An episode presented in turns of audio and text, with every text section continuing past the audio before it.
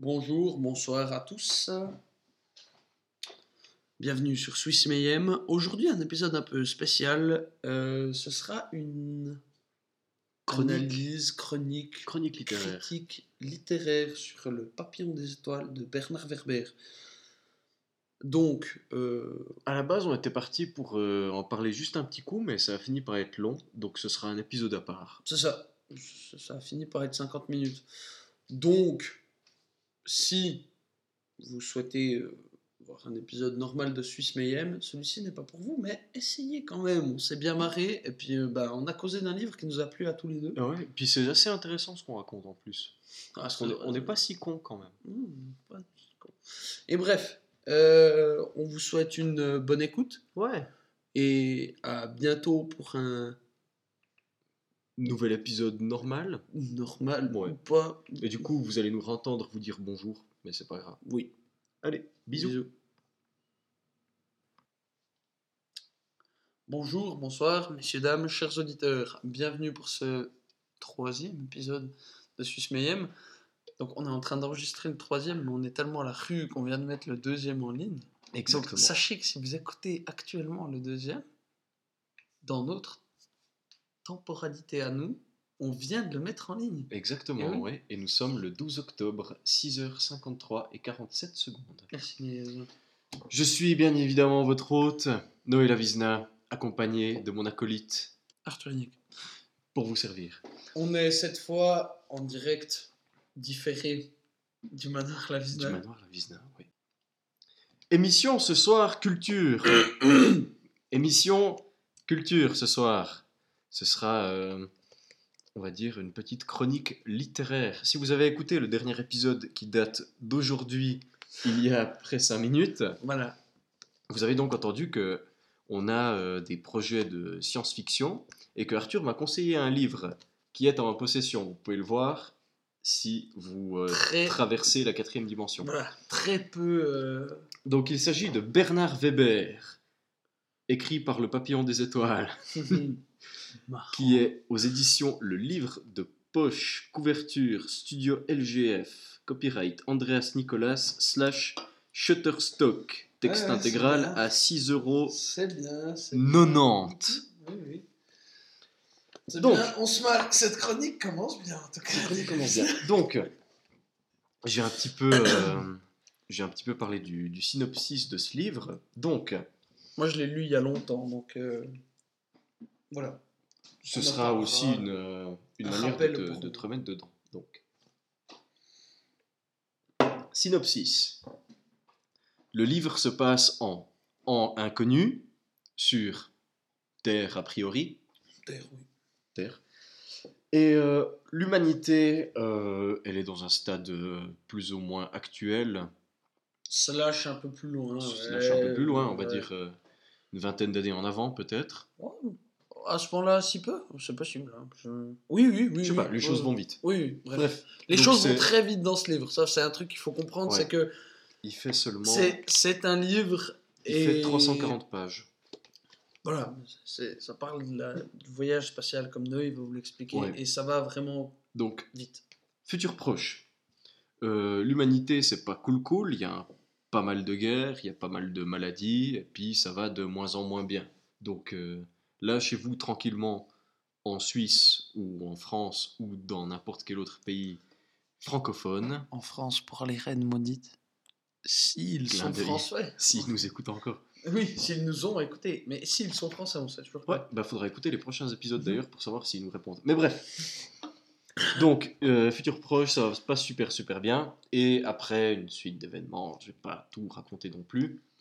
euh, il y a un scientifique inventeur qui Ouais. s'appelle Yves Kramer.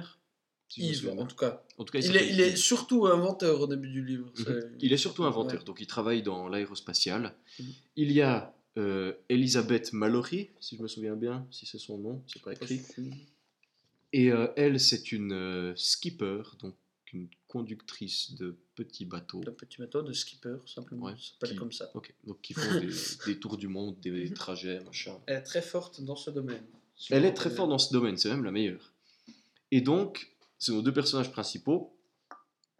Yves se fait virer de sa boîte après avoir renversé Elisabeth en voiture. Elle perd l'usage de ses jambes, elle devient alcoolique, folle, accro aux analgésiques. Voilà. C'est une copie de Max Payne En sans féminin. être policier. C'est c'est ce qu'on vous dit. Ça se passe vraiment aussi vite que ça Mhm. dans le livre. Il la shoot, il est viré, elle perd l'usage de ses jambes. C'est écrit en livre. 15 Ouais, lignes à voilà. peu près.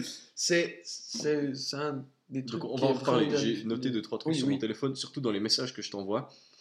Donc bref, Euh, Yves, à l'issue de son euh, de son licenciement, entreprend un nouveau projet qu'il appelle le Papillon des étoiles.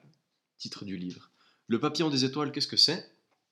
C'est un projet qui vise à faire migrer l'humanité, ou en tout cas une partie de l'humanité, vers une autre planète, slash système solaire, enfin, à partir de là, tant que c'est encore temps. D'ailleurs, la devise du projet, c'est le dernier espoir, c'est la fuite.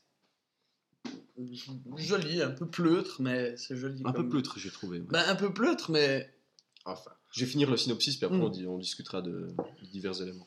Donc il est financé par un milliardaire qui trouve ça super cool, puis qui s'en fout parce que de toute façon il a le cancer. Oui, c'est juste. Il va mourir. Voilà. Et euh, donc, en gros, après quelques problèmes, après des événements, après la moitié du livre, Oui.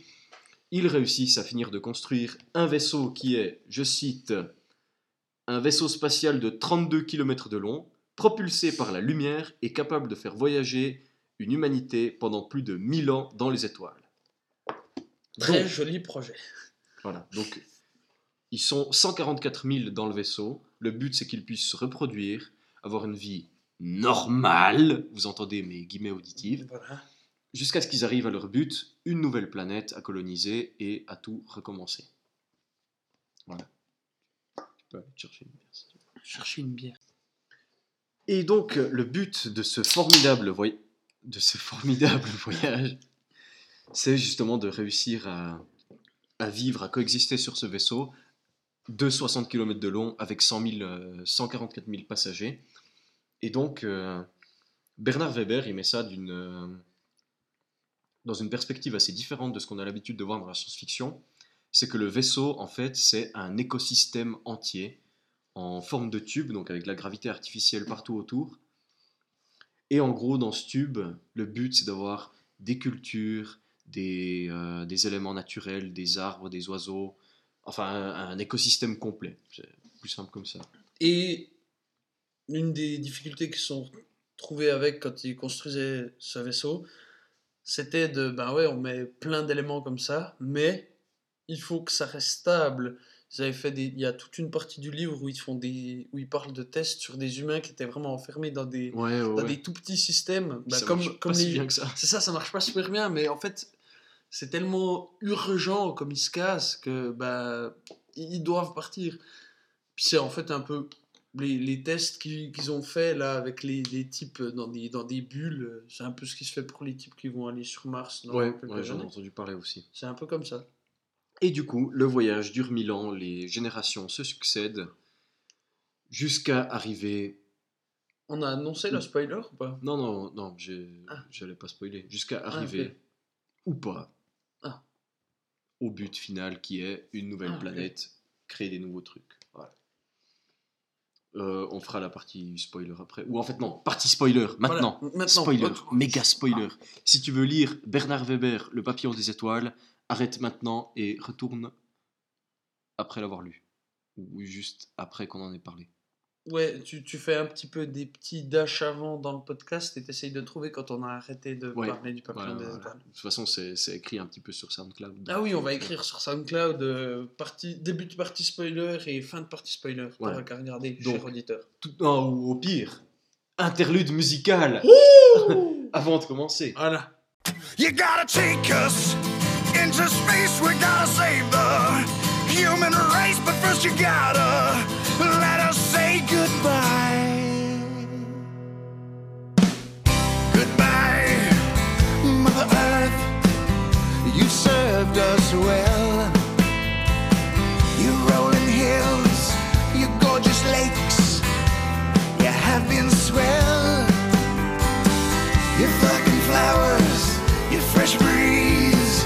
blue skies all day.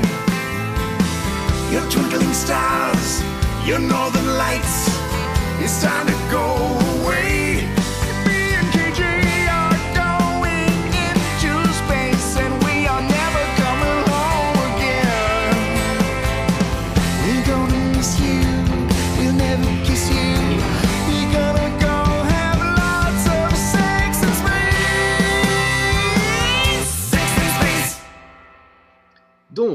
Après cette euh, courte interlude, voici la partie spoiler.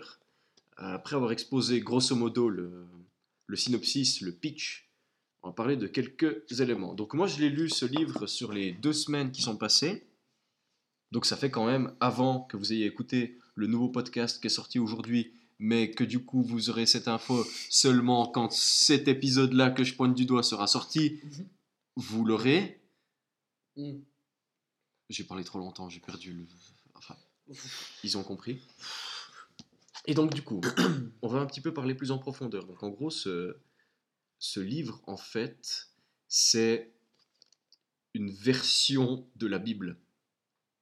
Si on ouais, veut. si on veut, ouais. Si on veut, c'est une sorte de version de la Bible. Parce qu'en fait, quand les, les derniers survivants arrivent sur la nouvelle planète, ils sont au nombre de deux. Il y a. un euh, qui s'appelle Adam. non, il s'appelle Adrien. Adrien, et l'autre il s'appelle Eve. Elle s'appelle Eya. Voilà. Mais Eya, elle prononce pas très bien. Mhm. Donc elle l'appelle Adam et elle dit qu'elle s'appelle Ève. Mhm. Donc déjà, on va parler de cette première chose. C'est un peu facile quand même de dire que c'est parce qu'elle prononce mal. Je suis désolé. J'ai trouvé ça, j'ai trouvé ça génial la dernière partie, mais quand il lui dit non, je m'appelle Adrien, qu'elle dit d'accord, Adam, t'es là. Oui. T'as t'as 19 Autant- ans, t'es pas débile. Autant les appeler Adam et Eve. Autant les appeler directement. Adam et Ève, vu que de toute façon. Bon, en fait, il faut juste qu'on explique qu- qu'est-ce qui se passe, parce que là, on est en train de tergiverser, Ouais, mais ouais, je suis le cher auditeur qui veut se faire spoiler ne sait pas de quoi on parle. Ouais. À toi les honneurs. Alors, à moi les honneurs, je l'ai lu il y a un moment. Mais en gros, après euh, 1000 ans de... Parce qu'ils vont jusqu'à Proxima du Centaure, étoile la plus proche de nous, à 1000 années-lumière d'ici. Donc, ils mettent 1200 parce qu'il est un peu freiné le papillon. voilà, ils doivent le freiner sur la fin.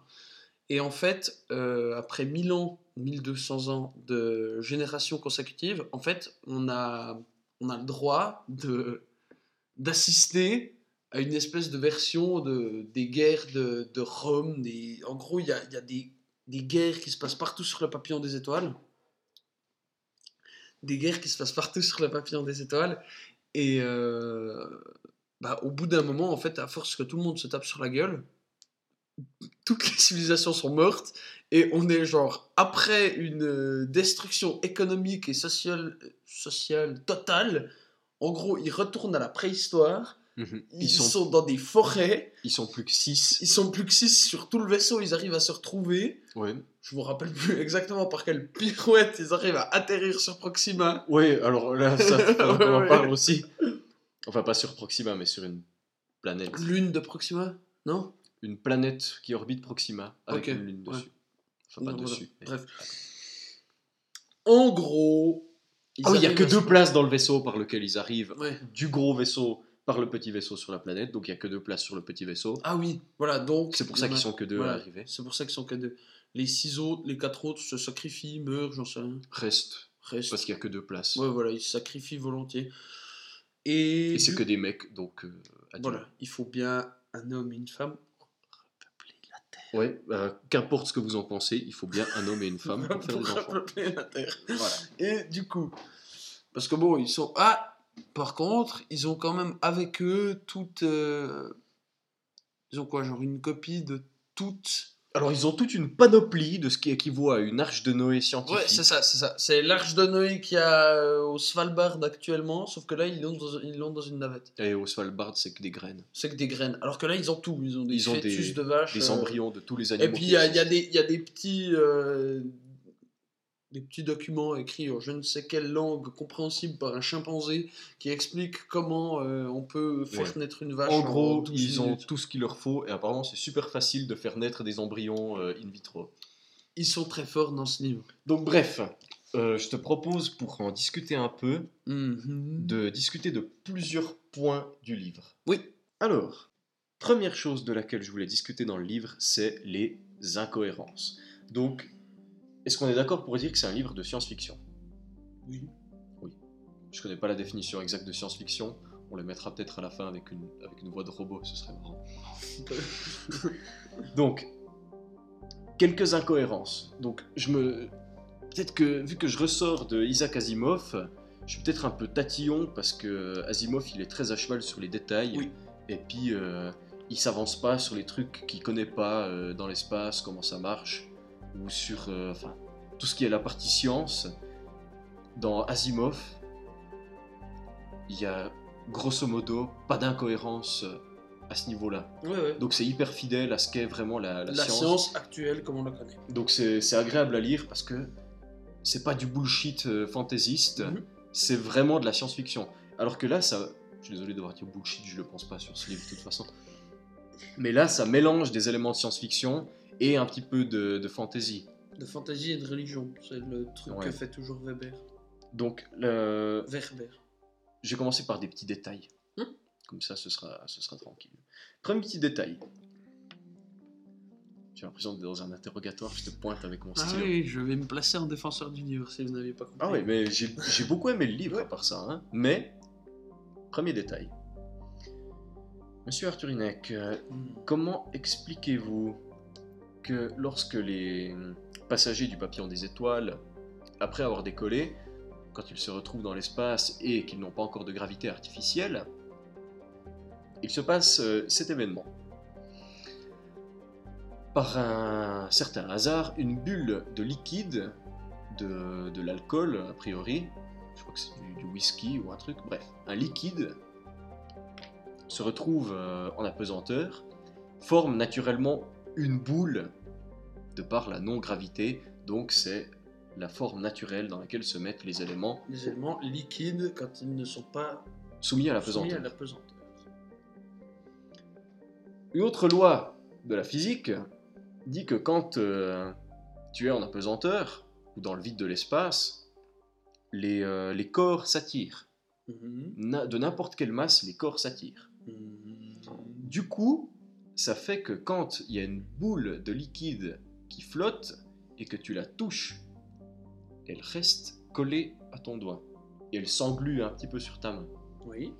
Ce qui se passe dans le papillon des étoiles, c'est qu'il y a un chat qui touche cette boule de liquide et elle éclate. Ah, C'est une petite incohérence. on peut rien dire là-dessus, ça n'a juste aucun sens. C'est une petite incohérence, mais moi ça m'a fait chier parce que j'aime bien quand c'est quand c'est fidèle. Non, alors ça, Surtout que- pas du tout. Surtout que j'ai lu la biographie de Thomas Pesquet euh, avant d'avoir lu encore Mhm. Asimov. Du coup, j'étais assez dedans pour savoir comment c'est que ça fonctionne. Non, alors aucune idée pourquoi c'est écrit comme ça, C'est des- pour faire une belle image. Ouais, c'est exactement ça. Ouais. Mais du coup, c'est des petits trucs, mais ça me fait un petit peu sortir du livre de, de Ouais. temps en temps. Après, un autre truc, Donc je ne peux répondre que coupable à cet argument. Mhm. j'ai ajouté quelque chose sur ma, sur ma fiche. Coupable. Voilà. Domino.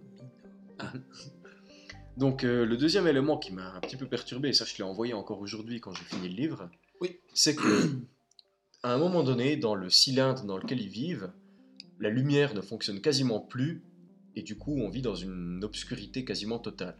À part dans une partie où il y a encore un néon qui fonctionne. Un très gros néon. Oh, une un, néon énorme. un néon qui fait au moins un kilomètre de long. Voilà. Mais le fait est que du coup, c'est même pas sur 1000 ans, mais ça doit être sur maximum euh, 200 ans peut-être, Mhm. qu'il n'y a plus beaucoup de lumière dans le, dans le cylindre. C'est possible. On va dire 200 ans. Après, c'est après les guerres médiévales. C'est après les... Ouais. Enfin, Donc- les guerres médiévales, ouais, quand tout le monde se tape sur la gueule Mhm. partout. Donc, euh, après ces guerres, il n'y a plus beaucoup de lumière. Et en, on va dire 500 ans, comme ça on est large. En 500 ans, donc la moitié du voyage, les animaux qui vivent là ont eu la capacité de s'adapter, ce qui se manifeste par le fait qu'ils deviennent fluorescents. C'est-à-dire, les lapins deviennent fluorescents, les grenouilles deviennent fluorescentes, et, euh, je sais pas, un prédateur, les lynx, deviennent tous de sens. fluorescents. Donc je suis désolé, mais surtout pour les lynx et les lapins. Enfin, tout. La nature, elle va toujours au plus simple. Donc admettons que c'est possible de pas mal évoluer sur une si courte période sur l'échelle de la vie. Ça voudrait dire que la, la nature, elle a naturellement choisi la voie de la bioluminescence pour s'adapter. Mhm. Ça veut dire que non seulement les lapins deviennent euh, lumineux, donc des proies faciles parce qu'ils sont visibles. Ouais. Si on part du principe que Ouais, du coup les yeux n'ont pas évolué et que tu vois tout aussi bien que dans la nuit qu'avant. Mais les lynx aussi sont devenus visibles. Donc les lynx, qui sont le prédateur, voient plus facilement les lapins pour les chasser. Mais les, les lapins voient aussi plus facilement les lynx Oui, pour alors fuir. le truc c'est que moi j'ai lu le livre il y a longtemps, donc je rate peut-être des trucs que toi t'as pas vu parce que t'étais focus là-dessus, et puis je pourrais rebondir peut-être. Mais là en tout cas ce que je dirais c'est que c'est débile parce que dans le cas de la bioluminescence, les, euh, les animaux qui sont bioluminescents, Naturellement déjà. naturellement, aujourd'hui, c'est des poissons des abysses. Et en fait, le fait qu'ils puissent survivre, c'est que certes, le poisson euh, globe les voit à 10 km, sauf que ce putain de poisson, il est transparent. Donc quand il mange le petit poisson qui brille, bah lui, il devient brillant. Et puis c'est pas du tout le plus gros, le plus gros Ouais, poisson ouais. du coin. Mais surtout dans les abysses, c'est euh, une méthode qui est utilisée pour chasser. Les poissons, ils vont naturellement vers la lumière parce qu'ils sont attirés. Oui, mais il y a aussi des petits poissons qui utilisent ça comme système de défense. Ah, ok. Parce qu'ils peuvent pas se faire bouffer, parce qu'une fois que tu manges le poisson qui brille, toi t'es un truc transparent qui habite à moins 2000 sous, le- sous la Mhm. mer. Le truc c'est que t'es pas du tout le plus gros poisson, et tu brilles d'un coup. Ouais. Donc euh, monsieur le requin des abysses ou euh, la murène, euh, je sais pas, je sais pas. ouais. Bon, euh, ça, ça marche dans les abysses. Mais Mhm. la nature, comme, la, comme dans la chimie, elle va Ouais, toujours coup, au plus simple. ouais, ça. Donc, un animal qui a déjà pourvu Dieu, s'il doit s'adapter dans l'obscurité, il verrait plutôt mieux dans le noir. Oui, bien sûr. Surtout que c'est pas une obscurité totale dans le cylindre. Ouais. Donc ce qui serait un peu plus logique, c'est que, par exemple, ces animaux, ils perdent, euh, ils perdent des pigments qui deviennent un peu plus blancs, vu qu'ils sont Mhm. jamais à la lumière, et qui voient mieux dans le noir. Mhm. Tu vois Qui deviennent plus nyctalopes. Bon, ce qui est relativement le cas des animaux en général. C'est- Ouais. c'est- bizarre qu'ils deviennent bioluminescents. du coup. Y a pas une autre explication? Ouais, puis c'est si court comme, euh, Ouais. comme période. Je veux dire, on évolue sur des, des, des- des millions d'années. Mhm. Les lapins à l'époque des, des Romains, dans l'Antiquité, C'était des lapins. c'était déjà des lapins. Ouais. Enfin, à la limite des lièvres, quoi. Mais Ouais, mais c'était grosso modo un lapin. ça. Donc voilà, c'est des, des petits trucs, mais qui me font un petit peu sortir. Mais en ce qui concerne ce point, je pense qu'on est, on est les deux d'accord, de toute façon. Oh, ouais. Et euh, on va dire que c'est pour. euh, C'est ça, c'est juste pour donner des belles images Voilà. au livre, parce que Weber il aime bien écrire, et puis voilà. Voilà. Donc, a priori, c'est pardonné parce que c'est pas très important. Ça a en tout cas pas une incidence sur l'histoire, le plot twist, euh, ta mère sur la commode. Absolument pas. Ta mère sur le corps. ok, ça, ça n'a pas d'incidence. Ensuite, j'aimerais parler des personnages. Oh, attends, Très non. sérieuse début d'émission, hein, pour ça. Ouais, super sérieux. Mais j'ai dit euh, chronique littéraire. Ouais, chronique littéraire, vous inquiétez pas. En fait, j'ai encore une incohérence à Oh. pointer du doigt. Quand, euh, un moment, quand euh, ils, enfin, un moment, au moment où ils arrivent dans l'espace pour la première fois, Mhm. il y a un problème avec euh, le vaisseau et on doit sortir pour réparer un truc. Oui, La gonzesse, qui n'a plus de jambes. qui n'a plus de jambes, elle fout un scaphandre en 2-2. Mhm. Elle remplit pas sa réserve d'oxygène au maximum. Non, ça c'est débile. ça je me rappelle. Elle s'attache pas au vaisseau.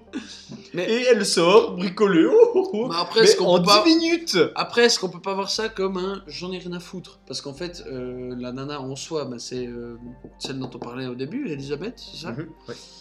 Donc elle est ultra bonne en, en fait les. Bonne. Oh, elle est bonne. C'est c'est le papillon des étoiles a été bâti euh, en prenant en compte ces notions de voile. Le papillon des étoiles fonctionne comme un skipper. Ouais. D'ailleurs, il a une. euh, Oui, un il a un gouvernail. il a un gouvernail, c'est incroyable. Et euh, du coup, euh, bah, elle sort pour réparer le, le papillon des étoiles. Mais euh, après, on pourrait voir ça comme on veut. Elle a Ouais, peut-être ouais, envie d'en Mais finir. je veux dire- et puis voilà, j'en ai Ouais, rien à foutre. Mais le souci, c'est que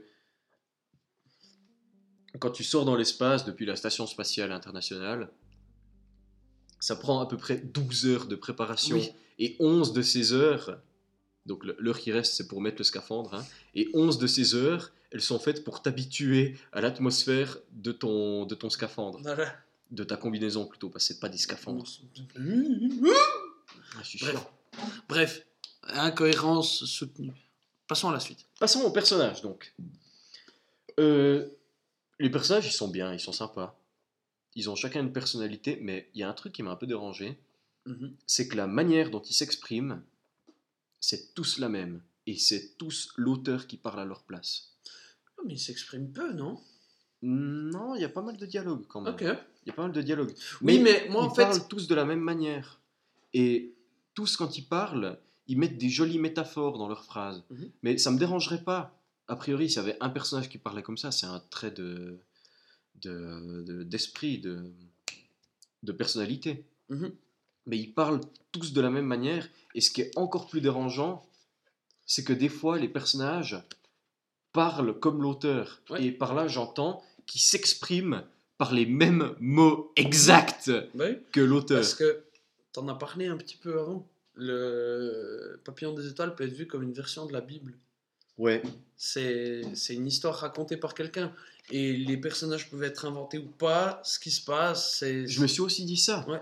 Mais en fait, ça, c'est censé être l'histoire originale. Oui. Tu vois Donc, Ouais, mais après, on peut juste se poser la question est-ce que des dialogues. euh, Il y a déjà tellement de trucs qui se passent dans ce livre. ouais, ouais, ouais. Est-ce que des dialogues complexes seraient rajoutés C'est forcément. Mais ils sont complexes. Oui, oui, mais est-ce que des dialogues avec une différence de tonalité auraient amené quelque chose? Je suis pas sûr. Non, je suis pas sûr. Mais Parce que, enfin, en c'est cas, un truc qui fait sortir l'histoire un peu. Ah, je sais pas. Moi, je il me semble pas. Mais en gros, euh, moi, comme j'ai vu ça, c'est. Moi, tu l'as lu quand tu étais plus jeune aussi, après.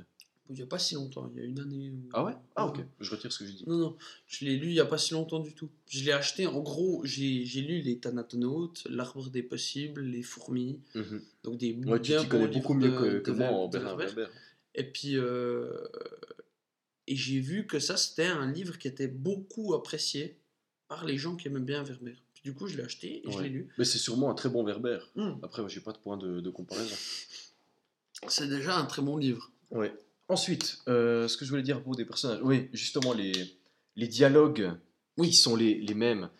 Un moment, attends, je l'ai noté quand je t'ai envoyé un message, mais donc euh, Yves, le, le fondateur du projet, et puis euh, Elisabeth, ils s'aiment pas trop au début, mais après, en gros, ils font copain-copain et euh, ils tombent amoureux, finissent par avoir des enfants, machin. Enfin, machin, c'est super cool. Ils baisent. Et donc, euh, quand la première fois ils font l'amour, c'est décrit comme... euh, Voilà, ah, j'ai trouvé. Ils firent fusionner leur corps et échangèrent leurs fluides vitaux. A priori, j'ai trouvé ça rigolo. Je me suis dit, ok, il écrit comme ça, c'est c'est son truc. Quand on fait l'amour, on fusionne nos corps et on échange nos fluides vitaux. Ok, pas de souci. Mais attention, quand Adam et Ève discutent de baiser, Ève elle est pas trop chaude au début. Elle dit ouais mec, euh, s'il te plaît, je suis quand même pas une fille facile. C'est pas parce que je suis la dernière représentante De l'humanité féminine. des, des femmes que euh, je suis une grossesse facile. Alors tu dois devoir mériter de me faire péter la rondelle. Et elle le dit, pas comme je l'ai dit, mais elle dit Non, mais écoute-moi. euh, Ah, en plus, c'est pas Adam et Ève, pardon. C'est euh... Ellie. Elle s'appelle. Non, elle s'appelle Elite. Voilà. Je vais clarifier la situation. Quand euh, les deux rescapés partent du vaisseau principal, le vaisseau mère, ils prennent le petit vaisseau pour aller sur la planète et l'équipage est composé de Ah oui. Adrien et Elite. Elite, c'est pas Eve. J'y reviendrai plus tard. Mais donc, Elite veut pas baiser avec Adam. On n'a pas parlé toujours de pourquoi Noé, ça paraît logique. Ouais, mais j'ai- j'ai j'ai la symbolique après. t'inquiète pas. Non, parce Donc- qu'on en parle depuis quand même euh, une Ouais, demi-heure. c'est- c'est pas grave. Donc, euh, Elite, elle veut pas, elle veut pas Je niquer. pense que ça va juste être un épisode à part, hein, cette chronique. C'est Ça- possible. Ça, ça fait une demi-heure qu'on ce, sera cause. long, ce sera long. Mais Elite, euh, je, je veux pas, euh, t'es- faut que tu me mérites, machin. Et elle le dit comme ça. Avant que nous faisions fusionner nos corps et qu'on échange nos fluides vitaux, tu vas devoir me courtiser. Mais j'étais là, mais mec, tu. C'est un peu gros quand même. je suis d'accord alors- que t'aimes bien la formule, même Ouais, si elle est un peu dégueulasse à mon Parce avis. que le truc, c'est que tu peux pas, tu peux en tout cas pas, ça j'avais fait, bon après, les profs de français sont un peu des connards, mais une fois j'avais juste amené la possibilité que l'auteur avait peut-être manqué d'inspiration quand il avait écrit ça, puis qu'il y avait euh, une espèce de coïncidence qui se retrouvait. Ouais. Et du coup, je m'étais fait niquer ma mère par mon prof de français parce que. Euh, comment vous pouvez dire qu'il manque d'inspiration? Regardez tout ce qu'il a écrit. Ah, mon cul sur la commode. Et. Voilà. Donc là, j'allais ressortir le même exemple. Est-ce qu'on peut vraiment reprocher à Werber d'avoir un manque d'inspiration? Est-ce qu'il n'a pas fait exprès? Est-ce qu'on ne doit pas se poser la question de pourquoi Est-ce Oui. a- que la personne dit la même chose que l'auteur? De- oui, moi je me pose la question pourquoi, Mhm. mais j'ai pas de réponse. Ah, A priori, ça me paraît, ça me paraît pas être de la fainéantise, mais ça me paraît être du. J'aime bien cette formule, cette formule, je vais la remettre une fois Ouais, quand ouais. même. Ouais, c'est possible. C'est possible. Tu vois? Et mais il aurait tout à fait pu mettre ça euh, en euh, comment dire ça en narration et dire Elite ne voulait pas fusionner son corps et échanger ses fluides vitaux avec euh, Adrien avant qu'il ne le mérite. Ouais, mais ça aurait été ultra bizarre de dire comme ça. Ça aurait été ultra bizarre, mais il l'a déjà dit avant et c'était Oui. déjà ultra bizarre avant. Non, mais ça l'était moins. Ils échangèrent leurs fluidito D'accord. et ça, ça fait moins, je trouve. Parce que c'était pas en narration externe, c'était genre vraiment, il décrit l'instant présent. Ouais. Enfin bref, j'ai j'ai trouvé ça plus marrant qu'autre chose. Bref, un autre personnage duquel j'ai envie de parler, c'est le chat Domino. Que. Elisabeth, donc les personnages du début, hein, euh, si vous êtes un peu perdu, écrivez-nous un commentaire puis on clarifiera. Donc Elisabeth, Écrivez-nous. faites-le à part ça. hein. Faites-le, faites-le. Ça ferait extrêmement plaisir. Mais Ouais, je ne mets que très peu d'espoir là-dedans. ouais. Mais bref, donc euh, quand euh, Elisabeth, elle commence un petit peu à se familiariser avec Yves, le fondateur du projet, elle lui offre un chat qui s'appelle Domino. Donc, euh, Elisabeth offre ce chat à Yves, il l'appelle Domino, c'est très mignon, aucun problème avec le nom Domino, c'est pas là-dessus que je vais parler.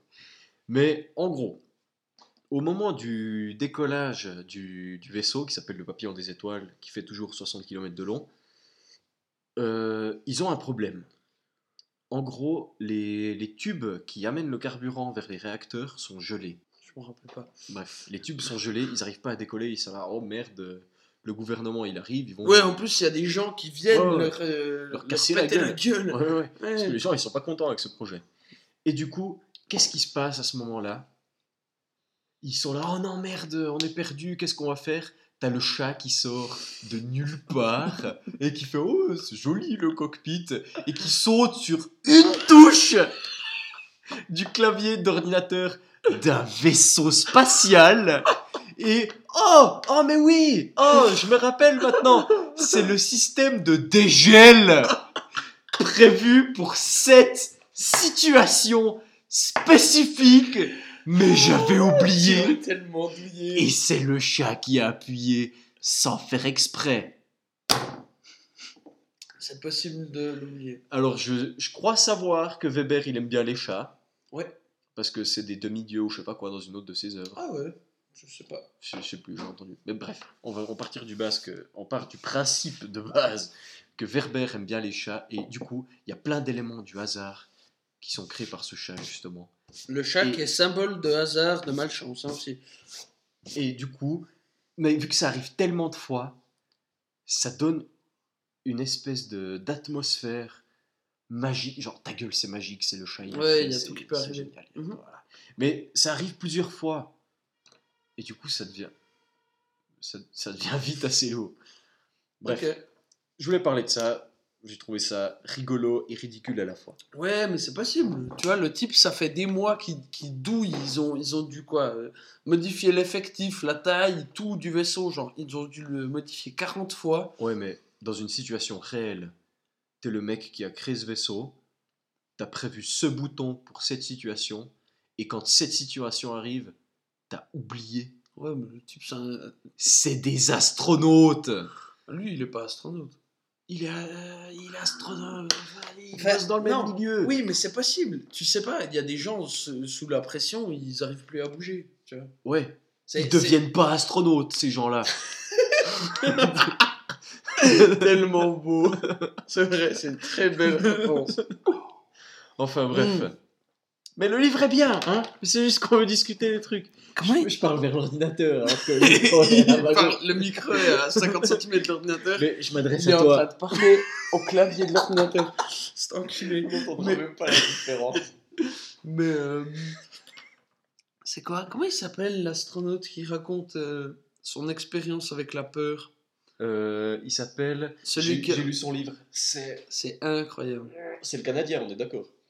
Euh, Ouais, c'est le type qui a une, euh, qui a Qui, qui avait qui a l'œil qui a commencé à goûter, Ouais, qui a recouvert tout son œil, puis après ça a recouvert ses deux yeux. il, était- dans. Il au milieu de l'espace et il voyait plus rien. C'est Chris Hadfield. Voilà, Et lisez son livre. c'est un des c'est je sais pas, le top de l'humanité Ouais, peut-être. lui, il est dans le top de l'humanité. Il a été pilote de chasse. Il a été pilote euh, test. Donc, il essayait des avions qui marchaient pas trop bien. Et il est devenu Et quand, quand il vous explique sa pire peur, enfin son expérience avec la peur, déjà il vous dit Bon écoutez, si vous avez peur, vous avez peur des araignées, passez, vous voyez une toile d'araignée, au lieu de l'éviter comme d'habitude, vous passez au travers. Puis vous verrez, ça vous fera rien. Mais du coup, ça, c'est clairement notre prochaine chronique littéraire. C'est son livre qui est je incroyable. le lise alors. C'est en. Je vais le Sinon, traduire en, français à la One. C'est euh, le, guide de, le guide de l'astronaute pour la vie sur Terre. The Astronaut's Guide to Life on Earth. Ok, bah je, je, je le commanderai, je le lirai vite, puis comme ça on pourra en causer. Ouais, mais il est, il est trop trop cool. Et je l'ai écouté. Évidemment, j'écoute les livres. Vous ne Oui. connaissez pas, moi j'aime bien écouter mes livres. Sur, euh, livres, Noé, écoute les Sur, euh, je vais pas dire en fait. Non, non, non, je ne vais pas te faire de la pub multinationale capitaliste. Enculé. J'ai écouté son livre euh, narré par lui-même. Et du coup, c'est encore Ça, plus c'est cool. c'est trop cool. Bref, génial. ce type vous explique que pour arrêter d'avoir peur des araignées, passez à, à travers une toile d'araignée. Et quand il vous explique sa pire peur, je pense que l'intégralité de l'humanité se serait chié dessus instantanément Ouais, ouais, ouais. En, en vivant cette Et puis situation. lui, il a fait Ah merde, Ah. ça, ça arrive. Quoi. Ah, ça arrive. Bon, bah, je- Il s'est retrouvé au milieu de l'espace, à plus rien voir. aveugle. Il voyait plus rien. Enfin bref, c'est génial. Ce type est un génie. un Si héros. vous possédez pas le livre, mais que ça vous intéresse quand même, allez rechercher euh, Chris Hadfield euh, Blind in Space. Ouais. Vous trouverez tout de suite. Un, Ouais, c'est sur YouTube, c'est un. YouTube, c'est Ouais. sur euh, TED Talk. Et puis euh, c'est super. À la fin, il joue une chanson parce qu'il aime bien la musique. Oui, oui il, joue- il a Il- joué quoi? Il a joué Space Odyssey Ouais, Space Odyssey. avec la Terre. Ouais. Et c'est super. Il a fait lui-même. Et, une et version. David Bowie a dit que c'était la meilleure version de Space Odyssey qui ait jamais été faite. Et il, euh, elle est sur YouTube, donc euh, allez la regarder. Ce type, il est, il est super cool. Il est vraiment trop, il est trop cool. Chris Il est vraiment trop cool. Voilà. Bref. Du coup, je propose qu'on fasse une interlude musicale avec la version de Space Oddity de Chris Hadfield. On peut, on peut. Bisous.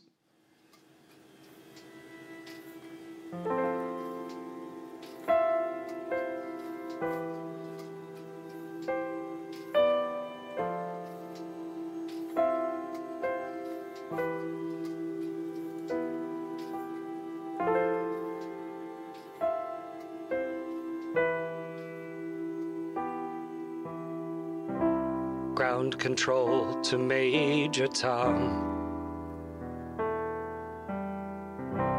Ground control to Major Tom.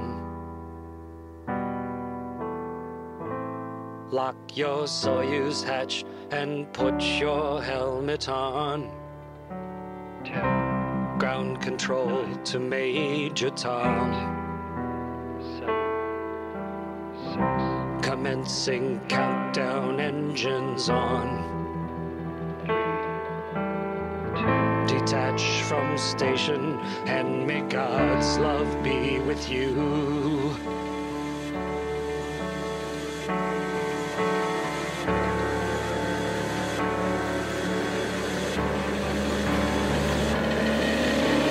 This is ground control to Major Tom.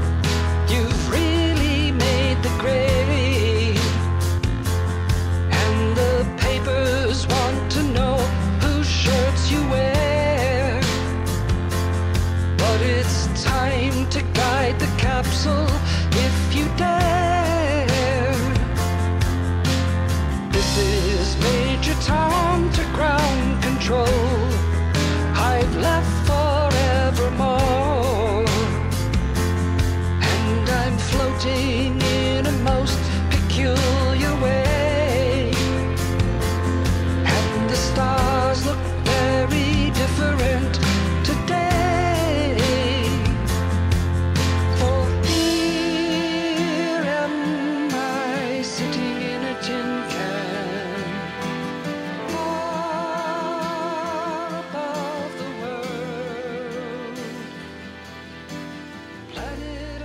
après cette splendide interlude présentée par Chris Hadfield en personne, qui est venu euh, nous dire coucou juste pour. euh, Arrête, Des il besoins est d'émission. Non, Je crie ça dessus, je pars. Non Non. Hello, hello, Oh, hello! Oh, please! Oh, hi! Take your cup of Non, en tea! plus, il est canadien donc. Les Canadiens. Oh, Euh, Donnez-moi une seconde. Voilà, Voilà, y a moi, pas- de, de bien Pas de bonne chronique littéraire sans, ouvrir une bière. et par la même occasion, ouvrir son esprit. Je suis Noël Avisna, je fais des études de littérature. C'est moi qui ai fait la rime. Anyway, oui, parce que je suis bilingue aussi. ah, so bilingual. Donc, euh, le- la troisième partie de laquelle euh, je veux parler, on est toujours dans la partie spoil. Hein. Ah, Si t'es encore là, là c'est le pire moment où, où tu restes. Hein, Mais parce en que- fait, non mais, en fait, ce, qu'on n'a pas expliqué, Ouais. bon, du coup, les gens qui, qui étaient partis pour la partie spoil ne le sauront pas. Cette émission sera uniquement une chronique littéraire, je pense. Ouais, euh, ouais. Clairement, on fera une deuxième émission Voilà. avec Guillaume. Et stay tuned. ouais. En fait, euh, je peux directement le sortir demain cet épisode parce qu'il y a peu de choses à couper. Ouais, vraiment. Bon, il y a des hurlements. Hein, Il y a des hurlements, hurlements, hurlements. Ne me rachez pas le bras, blablabla. Bref, on va partir sur la dernière partie et avec 4 mots, on a rempli 40 minutes. Hein. on est bon, on est bon. Bon, On est bon. 39 minutes 06, Noël Avisna est un menteur. 09 déjà. C'est moi le menteur. Miroir magique. Oh non. Aïe. La Ouh, le miroir t'est revenu dans la gueule. Aïe. Bref, le- la dernière partie de laquelle on veut parler, beaucoup, beaucoup de dialogue pour en arriver là. Dernière partie, c'est la symbolique. Mm. Parce que oui, ce livre est en fait une version revue. Non, on, on peut le voir On peut en le tant voir. que tel. Ouais, C'est comme c'est une- pas la seule version. Ouais. Euh, non, bien sûr. Euh, T'es catholique, tu peux rester. Mais Des C'est- musulmans aussi d'ailleurs.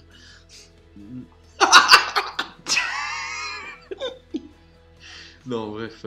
Euh, ce livre, en fait, se veut être une version antérieure de la Bible.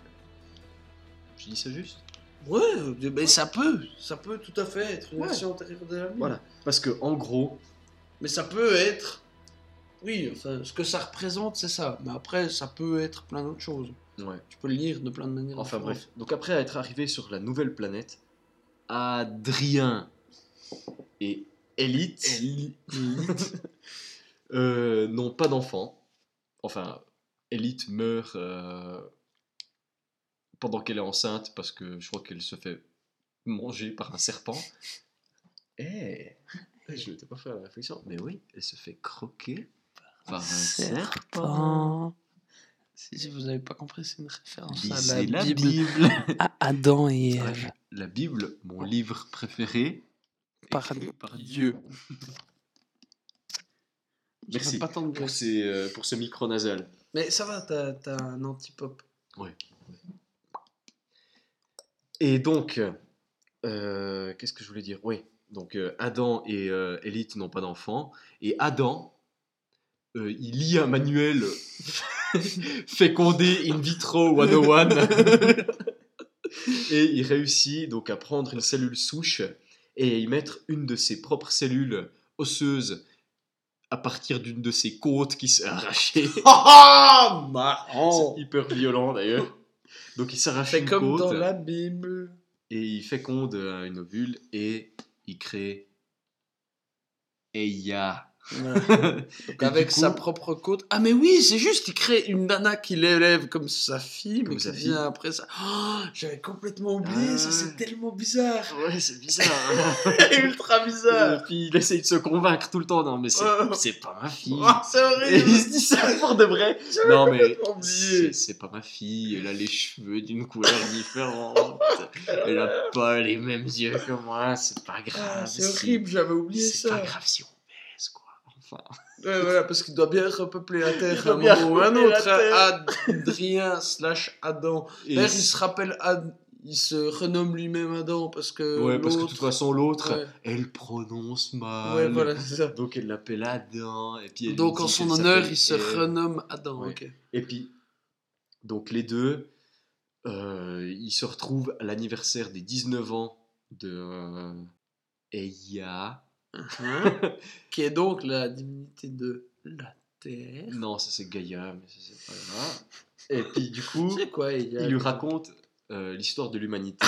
Eiwa, c'est dans, Ah oui, c'est voilà, c'est de là ça vient. Et puis donc, il lui raconte l'histoire de la de l'ancienne Terre, parce qu'en vrai, ils sont maintenant sur Terre.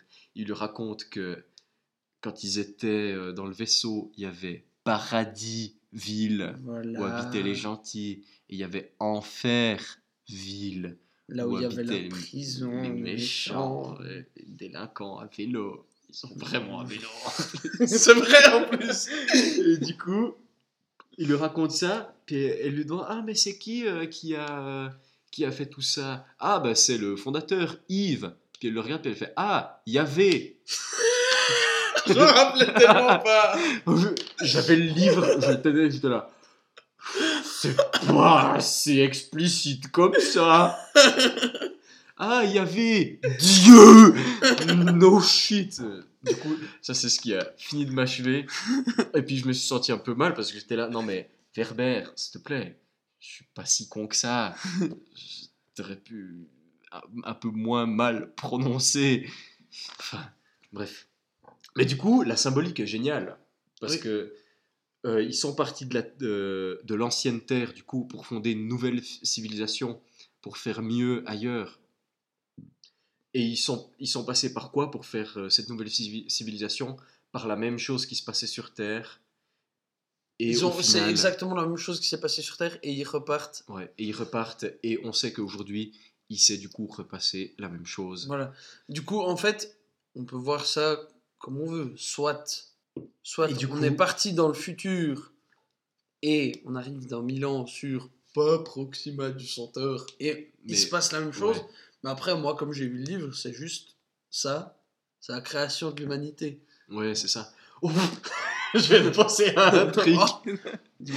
Donc quand il est en train de lui expliquer d'où ils viennent, puis il fait ouais mais c'est où visuellement d'où on vient? Puis il fait Là-bas là-bas. Puis il pointa du doigt une constellation en forme de casserole. Ouais, ça ressemble à une ours. Ouais, c'est la, la grande ours. C'était la quoi De- Depuis quand Je dessine, hein? 1, 2, 3, 4, 5, 6. Ouais, c'est euh, là-bas. Un l'ours. ours Il avait vu d'autres étoiles qui ont Ouais. disparu depuis. Il était bourré parce qu'il s'envoyait du jus de fruits fermenté Ah oui, juste, il baisait sa fille. N'oublions pas. Ouais, c'est un mec spécial, euh. Adrien. Adrien. Et du coup, voilà, il y avait Adam, Ève, le serpent qui a mangé Lilith. On, a fait. une- Ah oui, et quand ils descendent de- de- depuis le vaisseau, elle mange une pomme. Clin d'œil. Mais j'ai adoré ce livre. Mais il faut que bien. je le relise parce que. Mais du coup, il a tiens, je plusieurs je le rends en fait parce que Ah. je l'ai fini. Du coup. Merci, merci beaucoup. Il est bien usé, c'est joli. Mhm. Ça fait un, un livre qui a du vécu. Ouais. Du coup, je pense qu'on peut finir là. Clore l'émission, Ouais. ouais. Donc Euh, en fait. Attends, attends, attends. Ah non, non, on peut pas Attends, clore je vais, juste dire un, je vais juste dire un truc vite fait. Euh, si, vous- ça vous a, si ça vous a plu, cet euh, épisode chronique littéraire, dites-nous en plus, parce que moi j'ai trouvé ça vachement cool. C'était sympa. On a dit, hein, de base, l'émission, on l'a faite pour faire un truc qui parle de tout et de rien. Ouais. Et du coup, ça, c'est exactement ce que j'avais pensé faire. Genre, bah, on fait une émission où on est bourré, puis on cause, puis on se marre. Sauf que là, on n'est pas bourré. Peu bourré. Enfin, Peu on, bourré. on a bu deux bières chacun. Et euh, puis ouais, on a juste causé d'un livre. Mais du coup, avant de conclure, Oui, vas-y. moi j'avais un truc prévu pour l'émission d'après, mais tant pis. Est-ce que tu sais ce que c'est le point Nemo? Euh, c'est quand euh, tu, euh, quand ta mère elle meurt, que tu finis handicapé, et puis qu'il n'y a que ton père qui s'occupe de toi, et puis à un moment tu te perds, et puis ton père il doit, il se fait aider par une femme euh, handicapée mentale pour te retrouver. Belle analyse de Nemo. Très bon film d'animation. Non, le Oui, point... parce que c'était une allusion à, à Nemo, Nemo, de le monde de le monde de Nemo. Nemo. Bref, le point Nemo, c'est donc euh, Faut, inspiré, faut s'en rappeler. ça. inspiré Du, Nemo. capitaine Nemo. Non, mais il faut s'en rappeler du point Nemo, c'est assez euh, mnémotechnique. Je vais le tuer. le point Nemo, donc, c'est inspiré du nom du capitaine Nemo, donc héros De de, Jules 20 Verne. milieux sous les mers, de Jules Verne. Et c'est le pôle maritime d'inaccessibilité, c'est-à-dire le point de l'océan le plus éloigné de toute terre émergée. C'est euh, quoi, au milieu du Pacifique? C'est. Alors, je, je suis actuellement sur Wikipédia, hein, parce que je n'avais pas du tout préparé ma chronique. Euh, alors, ce point est situé dans l'océan. Pacifique Sud. Il est à 2688 km au nord de l'île d'Ussy. Ah, rien qu'une des quatre îles Pitcairn. Très belle histoire sur Pitcairn. si jamais Oh, au nord, au nord-est de Motonui, proche de l'île de Pâques. Bref, c'est un, c'est l'endroit le plus loin. De toute terre. Si vous allez là-bas, si vous cherchez un endroit où vous reposez, faire du yoga, Mais- quitter cette société de merde, vous allez sur cette île. Personne. Ah, mais c'est une île C'est une île. Euh, non, non, non, c'est pas une île. Non, non, excusez-moi. C'est pas une île. C'est le point Nemo. Parce qu'il y a l'île la plus éloignée de toute terre. Ça, je sais, je sais plus comment, qu'est-ce que c'est son nom. Mais ça, le point Nemo, ce n'est pas du tout une vraie île. Excusez-moi. C'est juste pour, un euh, point. pour euh, ce lapsus. C'est vraiment le point, c'est calculé euh, géométriquement. C'est l'endroit où vous allez en canoë. Voilà, excusez-moi. Vous allez pas sur une île. Vous allez faire du yoga sur un canoë. Tu, tu chiller sur ton canoë le plus Voilà. loin possible de Alors, toute humanité. Va En fait, si vous voulez un petit truc qui peut vous mindfuck, c'est que quand on est au point Nemo, techniquement, si la station spatiale internationale passe au-dessus, on est plus proche de la station. Enfin, non, quand la station spatiale est le plus proche du point Nemo, on est plus proche de la- de l'ISS que de la plus proche Terre. Oh, c'est génial. C'est incroyable. Techniquement, le type le plus proche de toi, c'est un mec qui flotte dans l'espace. Oh, c'est super. C'est c'est un truc j'ai trouvé incroyable parce que la station spatiale internationale, elle est entre 330 et 410 km au-dessus de la surface de glo- du globe. Combien t'as dit? 330 et 410 km. 330 et 410 J'imagine ça dépend. euh, elle doit Ah, entre route. 300. Entre 330, Ok, excuse. ok. Elle n'est pas à 330, 410, 330, 410. Elle est entre 330 et 410. L'orbite doit pas être exactement linéaire et du coup, bah, elle est au plus bas à 330, au plus haut à Mhm. 410. Et vu que le point Nemo est à 2688 km de toute terre immergée, si vous êtes là, vous êtes plus proche de Thomas Pesquet qui est dans sa combi que de Oh. Juan Francese Flantier qui est en Oh, train de génial pêcher. allusion à Thomas Pesquet, du coup. oh là là là. Bref, j'ai entendu parler de ça, je sais plus quand, et j'ai trouvé ça trop cool. Et d'ailleurs, c'est l'endroit utilisé comme décharge spatiale. Parce que Ah merde Du coup, t'es le plus proche des, euh, des des débris, astronautes, vous mais- risquez, vous risquez aussi de mourir écrasé par une fusée. par une merde d'astronautes. Ce cimetière Oh. aurait déjà accueilli 250 à 300 engins spatiaux en fin de vie, dont la station spatiale soviétique. Entre parenthèses, 120 tonnes. Donc en fait, c'est pas super chill comme quoi tu te risques de prendre. 120 tonnes dans l'œil. Donc euh, rectification, n'allez pas là-bas. si vous voulez être au calme, allez plutôt faire du bateau sur une rivière ou du camping sauvage. Cool. Ah, Tu viens de l'apprendre en plus. ah, c'est tellement bien.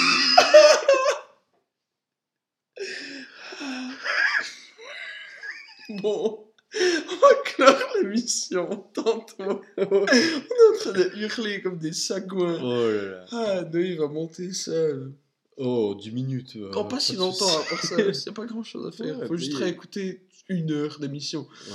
Bon, alors du coup, ça c'était une émission un peu pilote, voir si ça plaît. à- Ouais. On n'a aucune idée de savoir si ça plaît à Mais du coup, on la mettra pas dans la catégorie euh, comédie, mais dans la catégorie littérature. littérature. Attention, on.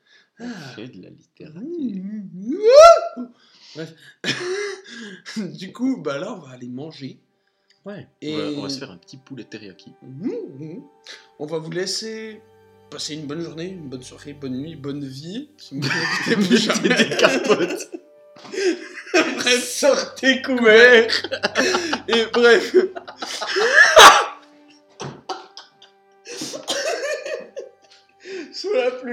Parapluie. en avril. ne te découvre pas d'un fil et si tu finis ta bière en dernier, t'es un PD. Bisous.